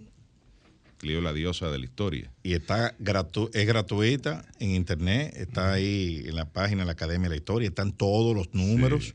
Ahí hay trabajos que, bueno, eh, eh, eh, de una calidad tremenda. Entonces, Werner es historiador dominicano, pero además ha concentrado, digamos, eh, sus estudios en, el tema de la independencia y la restauración, ¿no? Y especialmente en figuras como eh, José María Cabral Ibáez, ¿no? Eh, que, que, porque Werner, además de todo, es varonero. Que tú se te olvidó decir eso, oriundo de, ah del municipio de Cabral. Eso es casi un título nobiliario. Eh, no, y orgullo realmente no solo de la, de la provincia de Barahona, sino de la, de la región de Riquillo. Yo quería con él, a propósito de que celebramos el pasado 16 de agosto el 159 aniversario de la restauración, que yo digo, eh, bueno, lo dicen otros, y gente evidentemente eh, de, prestigio, historiadores y académicos, que la verdadera independencia eh, se produce eh, con, la, con la restauración. Es decir, eh, ya la Segunda República, ¿no? que se inicia en el año 1960, 1863, es realmente donde, digamos que logramos la soberanía y, digamos que logramos consolidar el proyecto eh, dominicano. Que, bueno, parte de las cosas que quizás tú vas a mencionar, era un proyecto que, no estaba claro, o por lo menos en, el cual no confiaba. Yo diría que la mayoría de los dominicanos, eh, a partir de, digamos, entre el, el interregno, de, a partir de 1844, el 27 de febrero. O sea, había dudas de la viabilidad del proyecto de una república libre e independiente como la eh, configuró eh, Duarte en su, eh, en su proyecto de, Yo quisiera que Werner nos explicara por qué esos especialistas entienden que esa era la, independencia si él está de acuerdo. En su visión, porque a lo mejor no está de acuerdo con eso. ¿Qué, piensa Werner? A mí me, a mí me parece que rápidamente hablando, que dice José, y yo soy de lo que pienso más o menos igual, pero a mí no, me gusta usar el término verdadera independencia porque sugiere que hubo una falsa. No, no, me refiero. No, es fundamental. Digamos bueno, que la, sí, sí, la, eh, más duradera. La más eh, legítima. Eh, la más legítima. La otra tampoco fue legítima. Vamos, vamos, a ver lo que piensa. Yo, yo me imagino que José se refiere a que, bueno, después de la, restauración constituyó la consolidación de una idea de lo nacional. Y a partir de allí, pues podríamos pensar que se suprimieron los criterios, ¿verdad?, de la pérdida de una soberanía. Y, no, no, necesariamente fue así, José. Recuerda que después del 65 tuvimos varios intentos de, de anexión de la bahía de Samaná, arrendándola, y de la anexión España, la anexión Estados Unidos varios intentos formales. Eh, primero Cabral, José María Cabral y Luna intentó arrendar la bahía de Samaná, eso le granjeó varios problemas. Y en segundo lugar, no es un secreto, todos lo sabemos cuáles fueron las luchas de la guerra de los seis años, que fue los problemas en contra de, de Buenaventura Báez, precisamente por su, por su criterio de, de, la, de la anexión. O sea, eh, que debo decir, esa, esa segunda bueno, pero por lo menos se frustraron esos intentos. Claro, pero totalmente. estuvo al punto de producirse y de hecho el Congreso norteamericano discutió y se suscribió, me parece, ¿verdad? El, el, acuerdo, entre Ulises Gran y Ibáez para anexar la bahía de Samaná Eh, bueno, no, el país. el país primero era, la, el arrendamiento de, la, de, la, península sí. Y de la bahía, que es la intención de, Cabral. Ahora, ya la cesión de todo el país era, era de Baez. Que debo decirte que era el planteamiento era aquí fomentar una república de esclavos libertos. Es decir, ese era el proyecto. Que ya había migrado a claro. ¿o no? No, no. una parte. Una parte. Pero, pero vamos, vamos. Todavía no, no he podido responder. Quise entrar un poquito de atrás hacia adelante. A eso, era que. porque, porque es que el criterio de la idea de la independencia hay que verlo de diferentes naturalezas. Primero, como Estado. Hay que recordar que el Estado nace eh, formalmente sentimentalmente el 27, a las 11 de la noche del 27 de febrero, pero formalmente fue el día primero, cuando instauramos la Junta Central Gubernativa ya formal y se dicta la, primera ley que fue precisamente la abolición de la esclavitud, el primero de marzo. Entonces, como Estado, nuestro Estado ¿Quién presidía esa? Tomás, Bobadilla. Sí. Eh, la importancia de ese dictado no podemos analizarlo aquí, pero fue trascendental desde todo punto de vista. Cuando tú vuelvas. bueno, entonces, desde el punto de vista de Estado, eh, el Estado inicia el primero de, primero de marzo del, 44. El Estado formal, el Estado sentimental inicia las 11 de la noche del 27. Y el Estado constitucional inicia el 16 de, de noviembre, con la instauración de la primera constitución. Eh, el acta del, 16 de, enero constituyó una base constitucional, pero no era una constitución, claro está. No tenía los, las características y las formalidades de tal, pero, pero fue el, elemento determinante para conformar el Estado. Entonces, eh, en el año 1863, es verdad que había sectores, sectores que, no, que querían continuar España, o en el 61, pero habían otros que no. Y pienso que precisamente la, restauración surge porque una mayoría del país se sentía dominicano.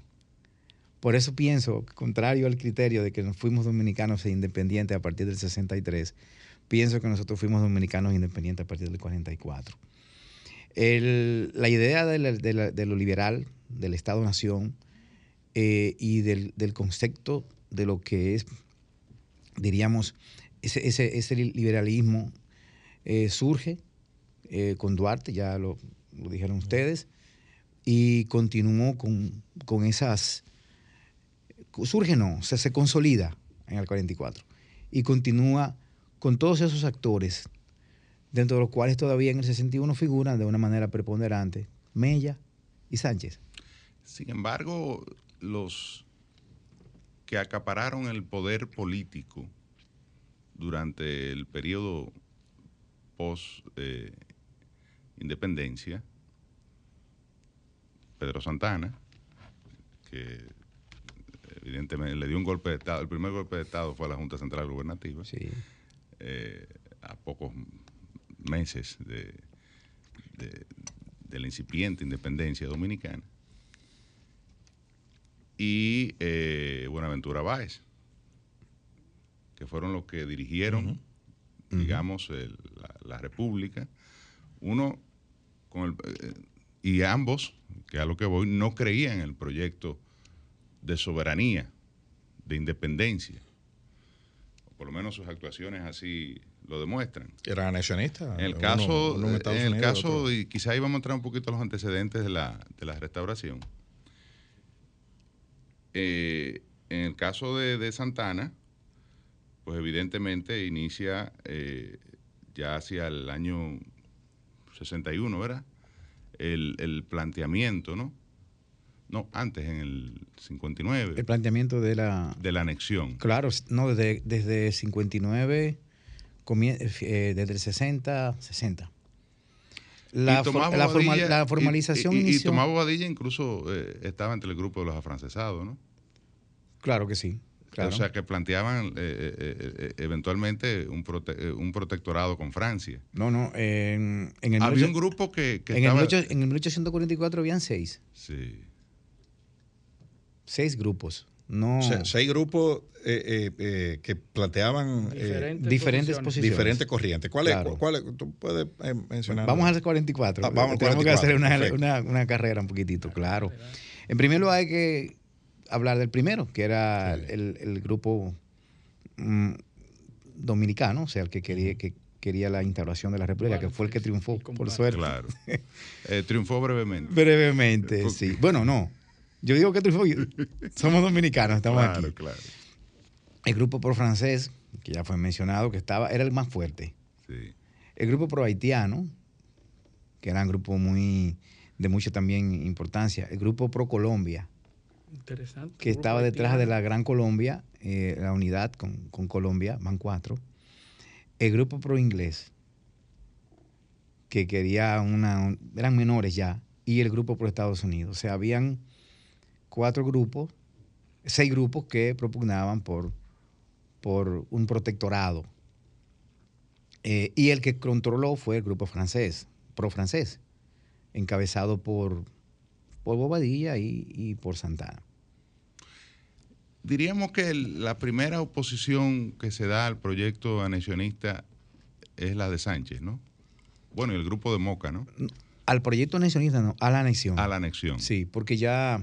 Ya estaba aprobado. Aunque el inicio fue en diciembre del 60, eh, la formalización del movimiento regenerador fue en, junio. O sea, ya estaba, ya estaba consumada. consumada la anexión. Sí, claro, fue, no fue el primero, pero venía organizándose previo a, ese primero. Sí. Y, y Pero eh, esto es lo que yo siempre digo, que la, incursión de Sánchez y Cabral, ¿no? Es lo que, y Tavera, yo le agrego a Tavera. Sí, e, es lo que inicia la llama del movimiento restaurador. restaurador. Mm, bueno, mira, el, el, el criterio de la debilidad, o no el criterio, la debilidad del movimiento de Sánchez, Cabral y Tavera. Yo le agrego Tavera porque la parte sur de Neiva y Barahona era menos conocida y fue dirigida por Tavera. Fernando Tavera, que fue también el héroe de, de, la Fuente del Rodeo. Eh, primera batalla, ¿verdad? Primera fue, primera. Entonces, fue muy acusado de baecista. Y bueno, y de hecho era un movimiento completamente baecista. Y eso le perdió, le quitó eh, arraigo en la población, principalmente en la población del norte y del este, y de la zona central del sur, que no era baecista. Me hablo de Baní, de San Cristóbal y de otras poblaciones. Entonces, esta esta debilidad del movimiento que fue muy bien explotada por, por Santana, unido también a un tema haitiano, por la unidad, o sea, el acuerdo que llegaron los haitianos para apoyar el movimiento en favor de los dominicanos sin contra de la anexión. Con Jeffra, ¿verdad? Con Jeffra. Sí. Y esto entonces le quitó esa fuerza política y social movimiento que terminó por generarle la debacle. Sin embargo, la manera en que lo eh, Santana, digamos que eh, fulminó ese movimiento, produjo un sentimiento. Un sentimiento. Claro que sí. Eh, porque por la manera en que fueron fusilados y, tratado un, prócer que se le atribuía evidentemente, bueno, no por nada hoy es uno de los tres padres de la patria. Y, bueno, fue hay una crónica que dice que fueron eh, fusilados de una forma que hasta el, capitán eh, general de, que tenía España aquí, pues escribió eh, a las cortes españolas pues, diciendo que, Santana prácticamente había hecho una carnicería ahí. si queremos Imagina, si queremos... O sea, como que no se fusilaron de la manera, eh, digamos, que el protocolo militar ordena. Incluso unos fueron matados a palos, otros a machetazos. lo que pasa es que el pelotón de fusilamiento era dominicano y los dominicanos no tenían esa especialización. Es como que dentro del ejército, el que fusilaban eran expertos tiradores que sabían a dónde para evitar el sufrimiento. Eso no sucedió. No solamente a palo, a machetazo. Hay que imaginárselo para, para nosotros poder acercarnos al problema. Eh, fue eh, atroz. 20 cuerpos en un solo lugar, en un paredón. Uno de ellos, que era el propio Sánchez, herido. En una silla. En una silla, enfermo. Sánchez tenía otras enfermedades. Sánchez sufría de, problemas de, de venéreos. Y tenía situaciones. O sea, que ya estaba diezmado físicamente. Sí, muy, diezmado, igual que Mella también. Y er, eran jóvenes, en comparación. Sí. Pero fue, hay que imaginarse para ver 20 cuerpos, dantesco, fue horroroso. Este, este, este, escúchame, Luis. Eh, este, este acontecimiento. Y produjo, ¿verdad? Claro, un, sentimiento que alimentó el, eh, y además... La oposición a, España. Claro, y además fue... Y a Santana. Un, modelo que no se podía repetir. Hay que recordar también que en la época ya estábamos en, en boga la guerra civilizadora, la guerra caballeresca, que evitaba este tipo de atrocidades. Y España se había siempre ufanado de llevar a cabo este tipo de guerra, por lo menos la que acababa de tener en, en, Marruecos, ¿verdad? En, Europa y... que haber eh, cierta conciencia. De, tenían ese criterio, que claro. Tenían que, tener, que haber reglas para preservar la dignidad de la gente. Exacto, exacto. Y esto, esto fue horroroso. En los documentos se va repitiendo este acontecimiento y en el gobierno provisorio también lo repiten, lo que ocurrió allá. Eso es, eso es un acicate, ¿verdad? Un, impulso también que no se podía, que había que, se vio de modelo. Lamentablemente, por sus condiciones baecistas, el movimiento en sí no, no, necesariamente fue como ese impulso. Bueno, yo quiero agregar otras cositas más adelante. tú, mencionaste algo eh, eh, que me llamó la atención. En un momento X, Tomás Bobadilla y Santana fueron afrancesados, fue lo que tú mencionaste. Claro, sí. Entonces, ¿dónde es que se produce esa ruptura eh, en, la, en la cual entonces Santana pasa a ser pro español? O sea, ¿cuál es, qué, qué, qué, es lo que pasa? ¿Por qué, ¿Por qué se desvinculan? No, es que... O cambian los intereses. También había una estrategia de España de asegurar el, control por su posición en Cuba los Estados Unidos estaban comenzando a tener auge ya en este momento, después precisamente. se preveía la guerra hispanoamericana. Exacto. Hay que verlo un poquito más, más, más centroamericano y latinoamericano y caribeño. Tema geopolítico. Geopolítico. Porque eh, recuerda que en esa época estábamos en presencia ya los preparativos, vamos a decirlo así, de la guerra de secesión, estaba en México los pleitos con Francia por la invasión de Francia. Había una serie de situaciones y, los Estados Unidos estaban tomando auge principalmente después de, de, la guerra México-estadounidense, donde tuvo la pérdida de California, ya 43, 44, unos años antes. Entonces, los Estados Unidos ya tenían la visión de la América para los americanos. Claro. Y había un, ímpetu hacia Latinoamérica que los, Por eso es la importancia estratégica de la, de la península de Samaná. o sea, era una manera de tener un control, un bien en el Caribe. Eh, importancia estratégica que continúa hasta hace poco. Hay que recordar que los Estados Unidos tenían una base, una base en, en la bahía de Samaná, en, ¿cómo se llama? de la Mar hasta 61 por la Guerra Fría. Entonces, e, este dato geopolítico hay que verlo de esa manera. Y, eh, y, Santana lo sabía y Santana lo explotó. En las solicitudes que se le hicieron a la reina le decía claramente, hay que evitar que el águila, el águila, que el águila extienda sus alas. Que se cierne sobre los cielos. Exacto. O sea, eso es toda parte de la estrategia porque los Estados Unidos se lanzaban hacia allá. Yo tengo una dificultad con Santana porque a pesar de que la parte dominicana, y, muchas personas piensan que, se consolidó ese sentimiento dominicano en la restauración, hasta el día de hoy, cada vez que el dominicano habla de nacionalidad es con respecto a Haití. Siempre. O sea, a nosotros no nos importa ninguna otra nacionalidad defender nuestra nacionalidad que no sea frente a Haití. Pero es natural, y porque entonces, compartimos un territorio. esa, y esa el único país que nos ocupó por 22 años fueron los haitianos. Es, es lo que acaba de decir Werner, que realmente la dominicanidad fue en 1844. Ahora, mi dificultad con Santana es que se parece tanto al pensamiento dominicano que piensa cualquier país menos Haití. Que todos los dominicanos. había seis grupos.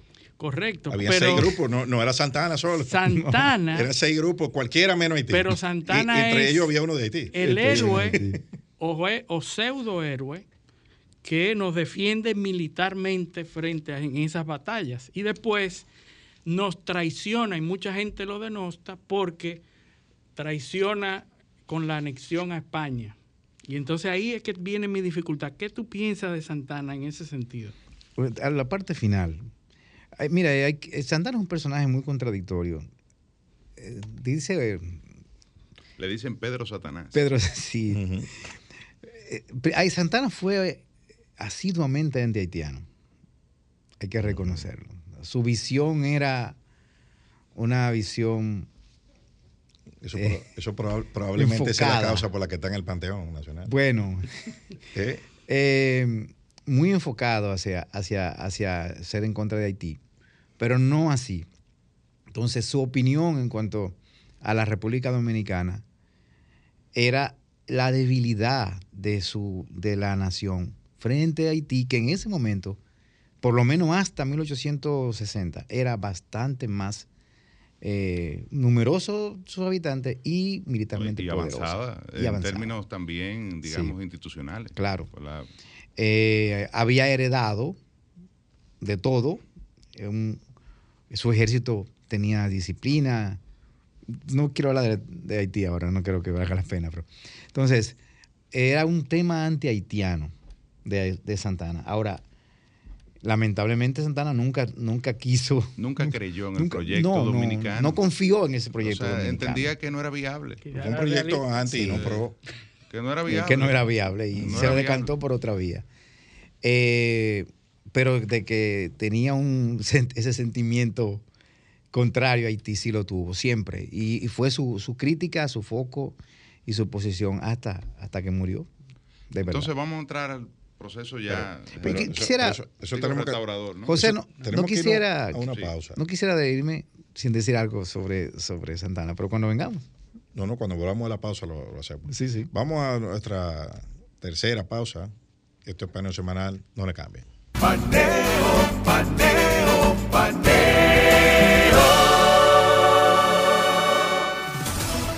Sol 106.5, una estación del grupo RCC Miria.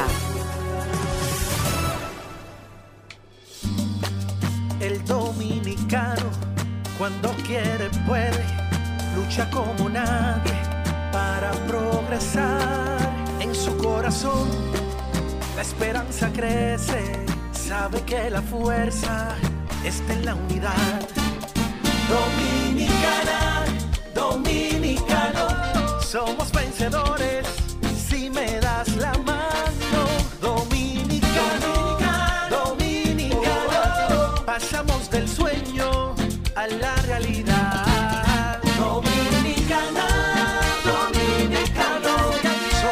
La vida es como una carrera, una sola, en la que cada día damos la milla extra y seguimos transformándonos, porque lo más importante no está en lo que hicimos, sino todo lo que hacemos para ser invencibles.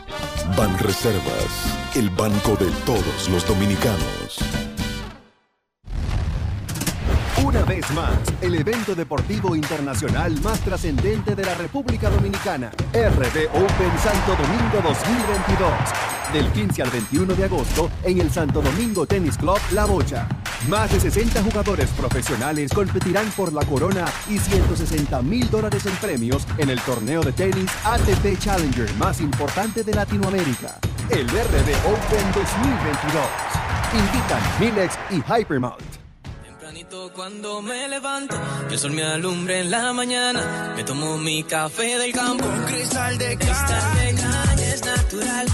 De caña al 100%. La prefieren en la ciudad y en el campo también. Azúcar cristal de caña, naturalmente dominicana, disponible en supermercados y colmados en todo el país.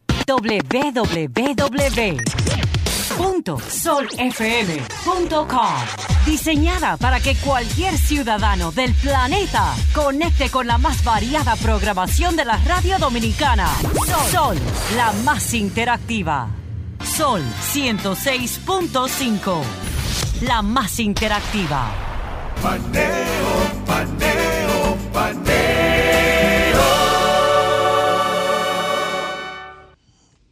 Continuamos en Paneo Semanal por esta Sol 106.5 FM. También en YouTube, en nuestro canal Paneo Semanal y el canal de Sol 106.5. Así como en nuestras redes sociales, Instagram, Facebook y Twitter. Paneo Semanal. Seguimos entonces.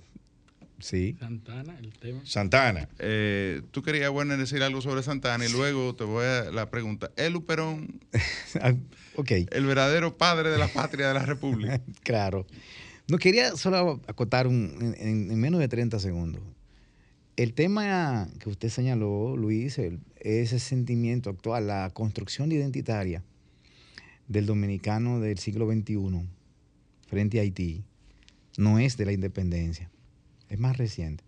Se lo debemos a Manuel Arturo Peña Valle y a el queridísimo amigo que ustedes estaban conversando ahorita, que se exiló en, en la nunciatura. En, Joaquín Balaguer y Ricardo. en, enero del 62. Precisamente, eh, esa construcción identitaria es la que domina la historia reciente del dominicano, porque en- después de la guerra de, de la restauración, en el que Haití tuvo un papel preponderante, determinante durante todo su desarrollo y la propia restauración. Apoyando la construcción del, del proyecto dominicano. Eh, Eh, no, decir, él apoyaba, él apoyaba la construcción del proyecto dominicano, pero en su propia defensa. Claro, lógico. Era en su propia defensa. Lo importante es que después de aquí no existieron agresiones de ningún tipo. De ningún tipo. Una interacción, una penetración interterritorial de Sí, de ambas hecho, Haití partes. se quedó con una buena parte de, de territorio. Tres mil y tantos de kilómetros. sí. Que venía ocupando desde el comienzo del eh, siglo. eh, donde nació Pedro Santana, ¿no? Hincha, sí, claro.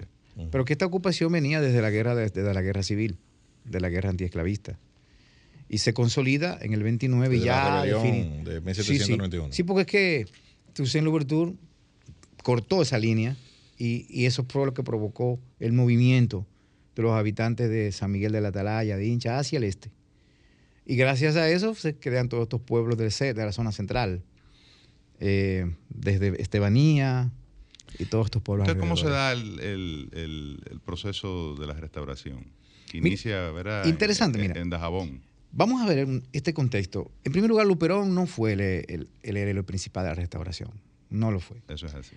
Eh, no es el momento, tal vez, para profundizar en el personaje, pero Luperón tiene la virtud de que tuvo sentido de la historia.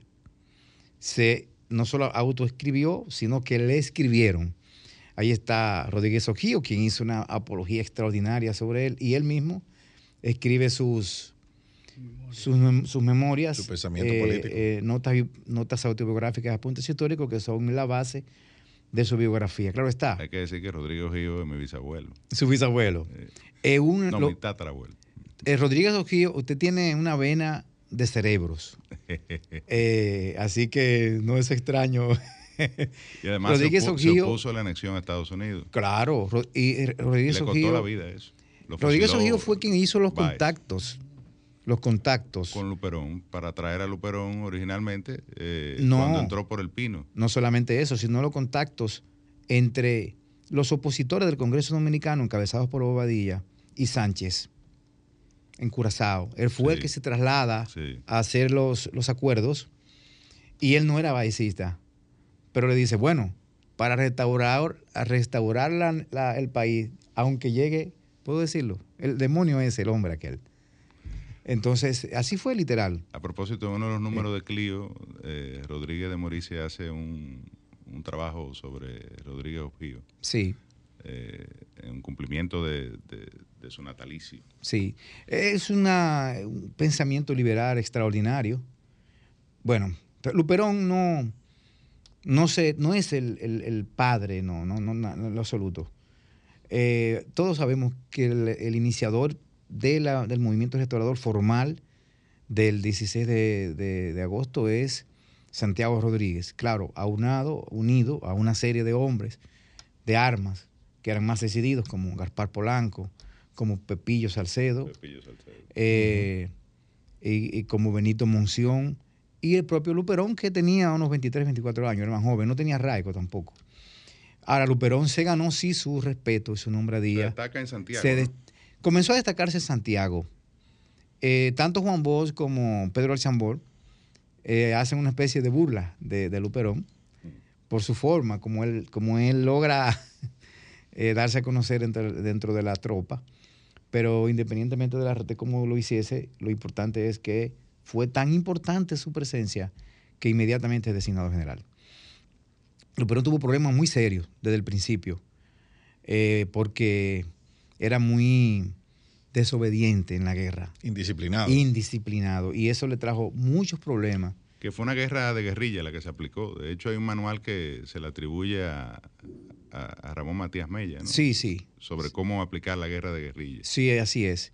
Eh, venía, pero antes de que, de que Mella lo, ya lo tirara, ya se había recomendado la guerra de guerrilla desde comienzo, de, desde finales de septiembre, por la diferencia que había entre la disciplina del ejército eh, español, y los dominicanos.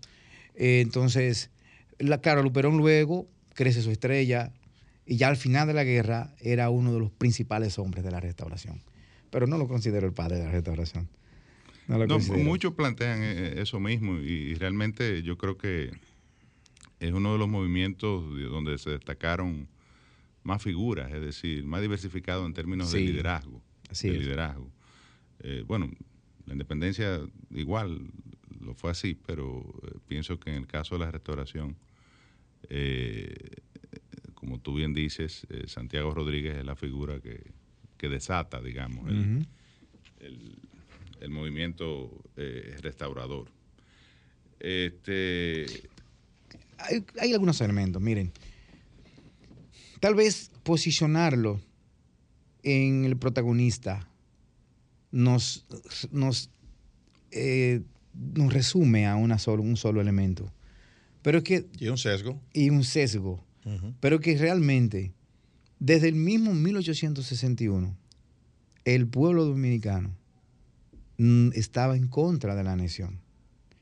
Los que estaban de acuerdo eran los seguidores de Santana, pero el pueblo, o sea, la base del pueblo, no, no estuvo de acuerdo. Al principio, bueno, vamos a ver qué pasa. Los movimientos restauradores, hasta ahora, son casi desconocidos. Conocemos, por ejemplo, el de, el de Moca, el de Puerto Plata, el de Sánchez, pero no conocemos el de Pedro Curro en, en Petitru, o, o, el de Manuel Félix en Barahona, el de Cambronal en Neiva, otro movimiento que existió en Neiva. Eh, las, las, oposiciones, las rebeliones, las deserciones, las idas a Haití.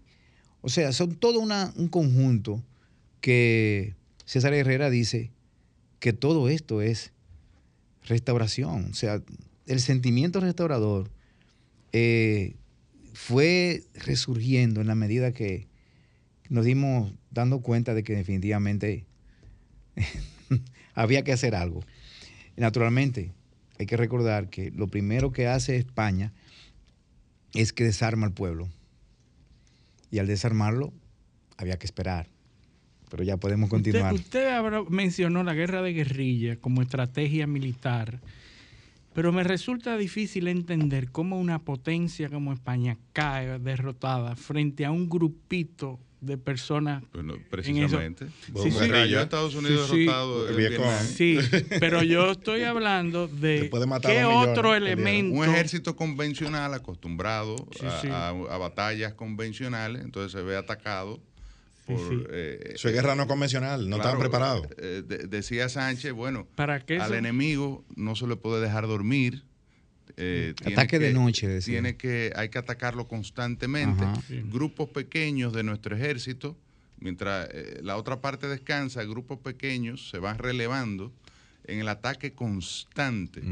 Como, cayeron los franceses Incluso hasta un solo hombre que se encuentra en el camino. Sí, pero hay siempre elementos externos. elementos externos que hacen que España termina, termina siendo disuadido de continuar, porque una es una potencia y en algún momento dice, bueno, bueno, ya eh, pero tiene que haber estado eh, pasando algo. Es como los, franceses en Haití. Claro, que sí, claro que sí.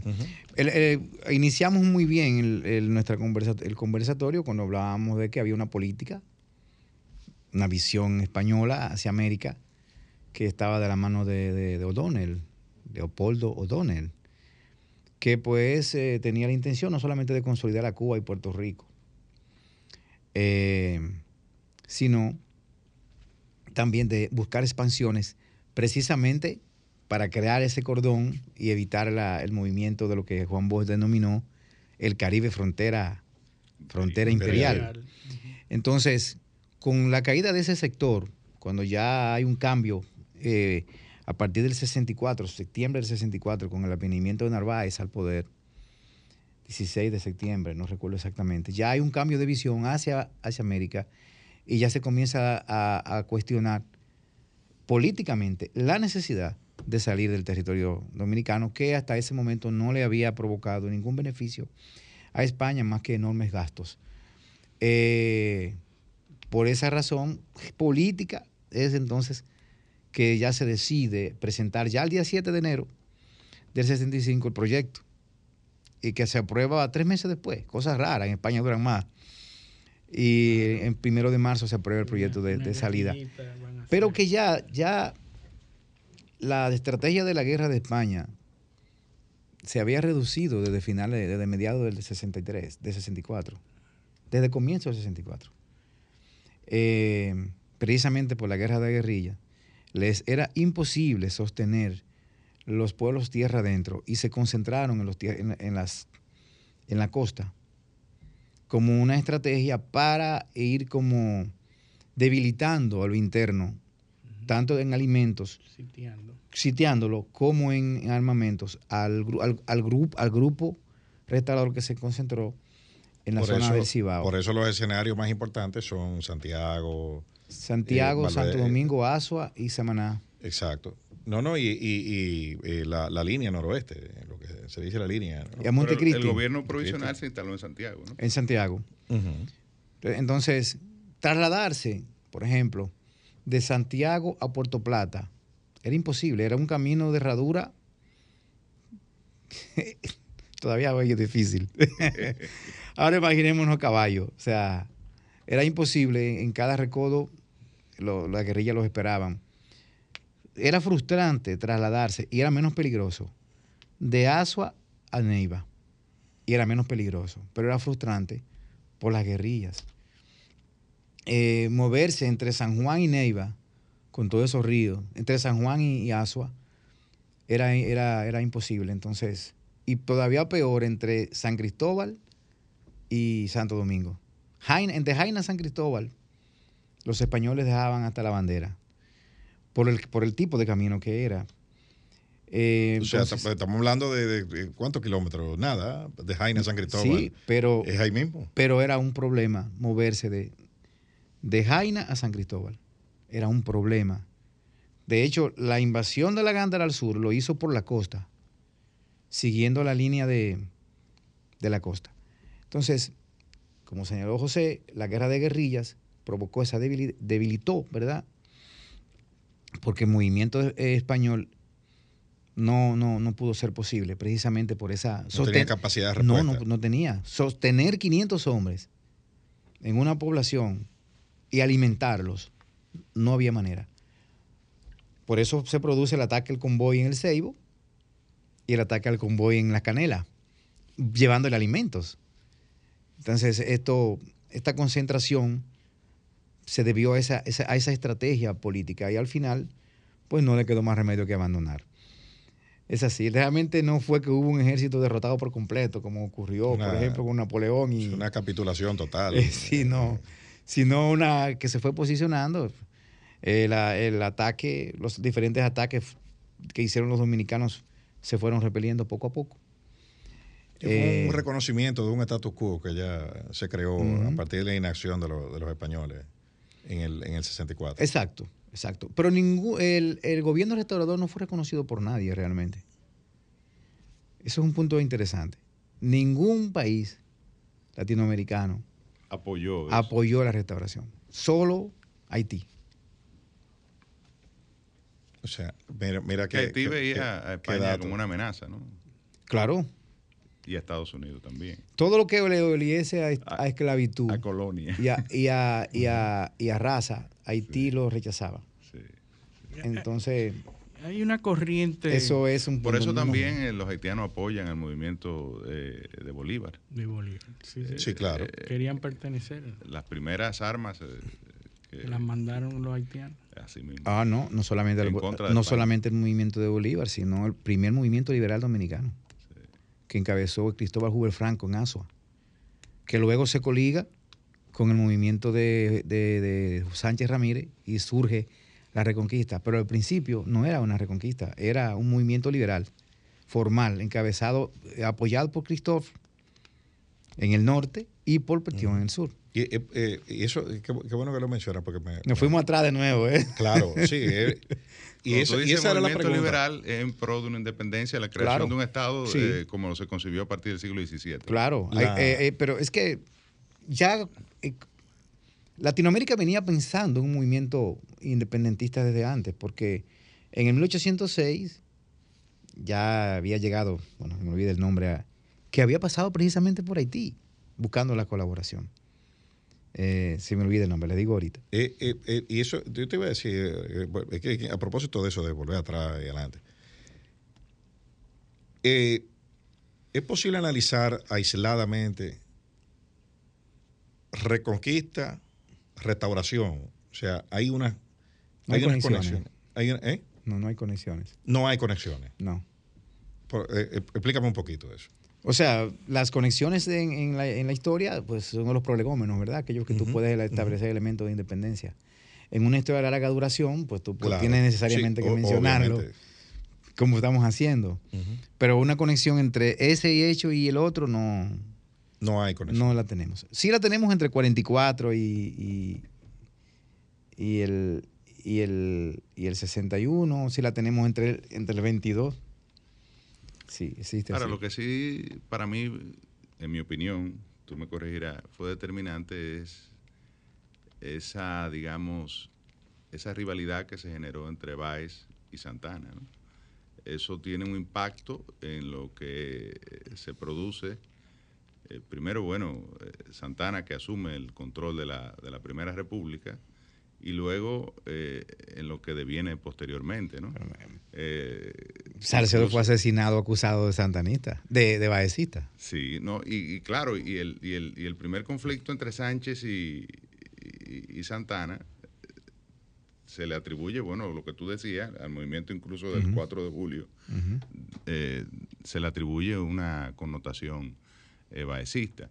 Y luego el, el movimiento restaurador tiene un impulso eh, por parte de los, en gran medida de los baecistas, ¿no? Sí, claro. Principalmente... Y de hecho Baez dominó luego el, poder eh, a partir de la restauración. Eso iba a decir.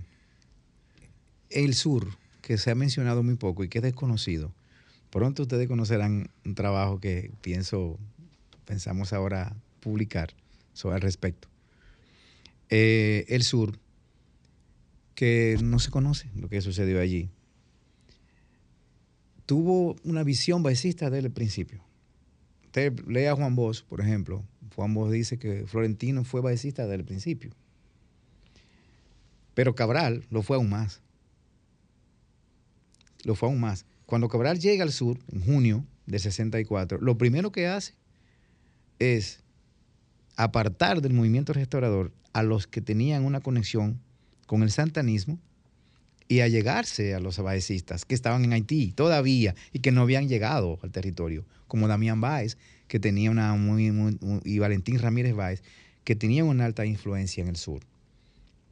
Y Cabral le enchufa un nuevo aire baecista al punto de que lo primero que hace cuando llega al poder, porque eh, Cabral llegó a Santo Domingo prácticamente primero que la gente del Cibao y lo primero que hace es llamar a Báez. Claro. Bueno, nos quedan dos minutos, pero yo no me puedo, tú, tú no te puedes ir de aquí sin que hablemos de Santana en el Panteón Nacional, a propósito de la polémica. ¿Cuál es la visión del historiador Werner? ¿Debe estar? ¿No debe estar?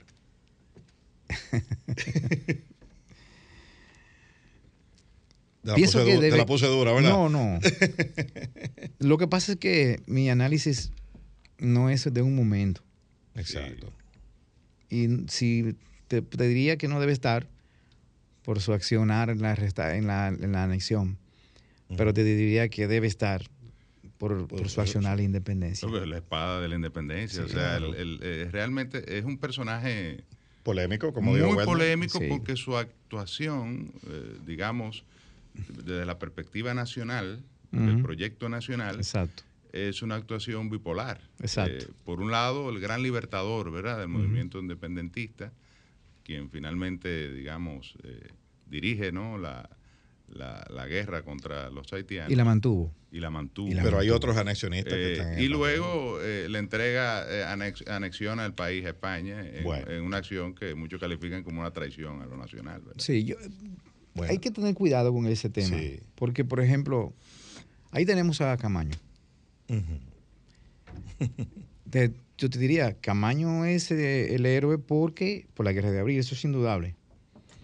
Pero tú conoces al Camaño anterior a la guerra de abril. ¿Qué hizo?